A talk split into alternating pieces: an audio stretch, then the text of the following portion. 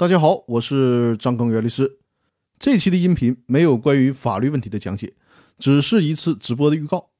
我将在二月二十三日，也就是本周日晚上的八点，在喜马拉雅 FM，同时呢，也在易直播平台为大家带来我的直播。直播课程的主题是：公司章程能限制公章的使用吗？届时呢，我将通过一个案例跟大家聊一下公司章程。能不能限制公司公章的使用？如果公司的公章有两个或者多个股东共同管理，这样的制度一旦产生纠纷，诉讼到法院之后，法院会不会认同这种共同管理公章的约定呢？这次直播要讲到的案例，我已经放在了这个音频的文字稿里，大家可以先看一下这个案例，带着问题来收听我的直播。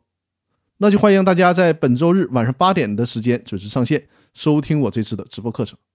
在此期间呢，大家围绕这个主题有什么想问的问题，可以直接在本音频的评论区里面留言，我会在直播的时候选出有代表性的问题，为大家做现场的解答。